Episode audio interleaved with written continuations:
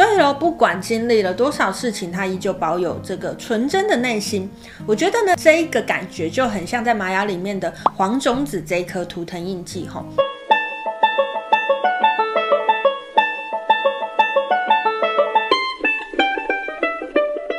Hello，大家好，欢迎来到黄皮肤的吉普赛人，我是太阳双子上升处女月亮母羊命主星水星太阴座命的显示生产者露丝露丝。我目前是一位塔罗占卜师、占星师、催眠师以及弗朗明哥歌手。今天是要来跟大家聊玛雅，不过我们今天来聊聊比较轻松的话题。你看过《鱿鱼游戏》了吗？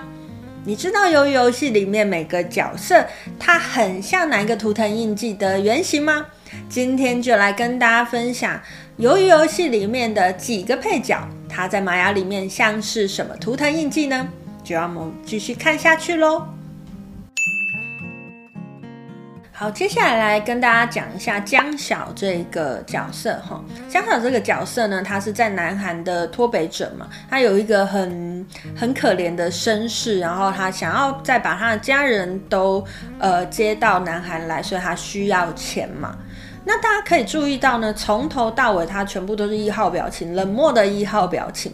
可是他心中其实有呃很多的爱，包含对自己家人的爱啊。还有愿意为自己家人奉献一切这种感觉啊，其实我觉得这个就非常像在玛雅里面的蓝风暴这颗图腾印记哦。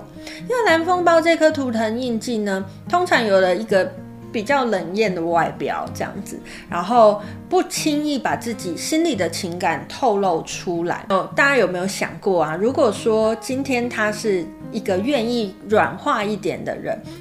诶，愿意跟韩美女学一点点，就是稍微软化一点，然后寻求一些协助。哎，也许他一定会得到一些人的协助。至少我觉得心那么软的男主角是一定会帮他。不过他就是选择了我一切要靠自己，然后我把我的感受封起来的这个状态。其实我觉得这个角色也是让我觉得有点可惜。也可以在这边就跟大家说一下，诶，如果你身边有蓝风暴图腾印记的朋友，或者是你自己是蓝。风暴图腾印记的朋友呢，试着把一些情感散发出来，你会发现你生活不会过得那么辛苦哦。今天最后一个想要来跟大家分享这个影片里面的大 boss 吴亦男，吼，大家会不会觉得很奇怪？有一个人面对生命的尽头的时候，他想要做的事情居然是去玩游戏。其实啊。这个状态就很像在玛雅里面的一颗图腾印记，叫做白世界桥。因为白世界桥它有一个关键词是死亡，所以他面对生死这件事情，他是相对来说更无惧一点的。甚至他想要转化这个生死的感觉，让这个让这个生死的感觉不再蒙上一层那么可怕的色彩。这样，这是不是就很像无印男在做的事情呢？他希望在他的生命的最后一里路里面呢，可以让他的生活活得更多彩多姿一点，把这个死亡转换成一场游戏。好，除此之外呢，我觉得还有一个地方非常的对应白世界桥这颗图腾哈。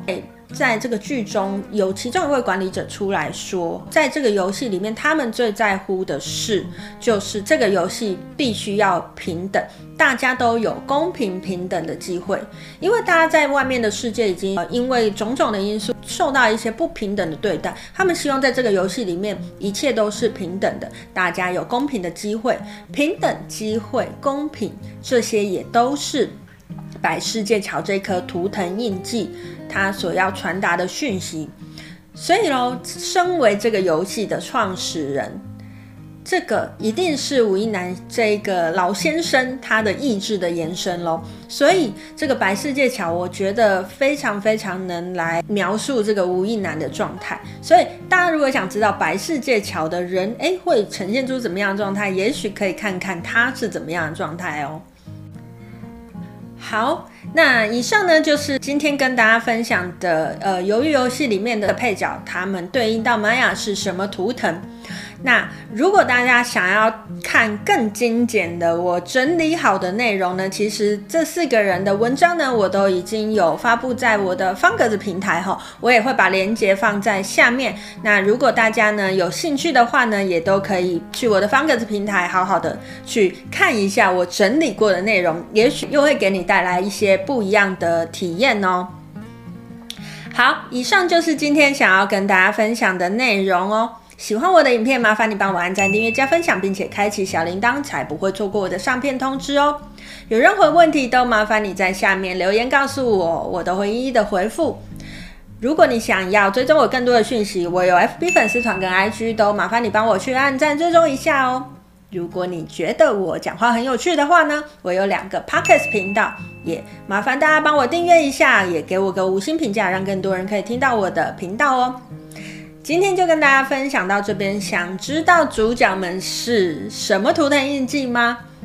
就敬请期待喽！我是露丝露丝，我们下次见喽，拜拜。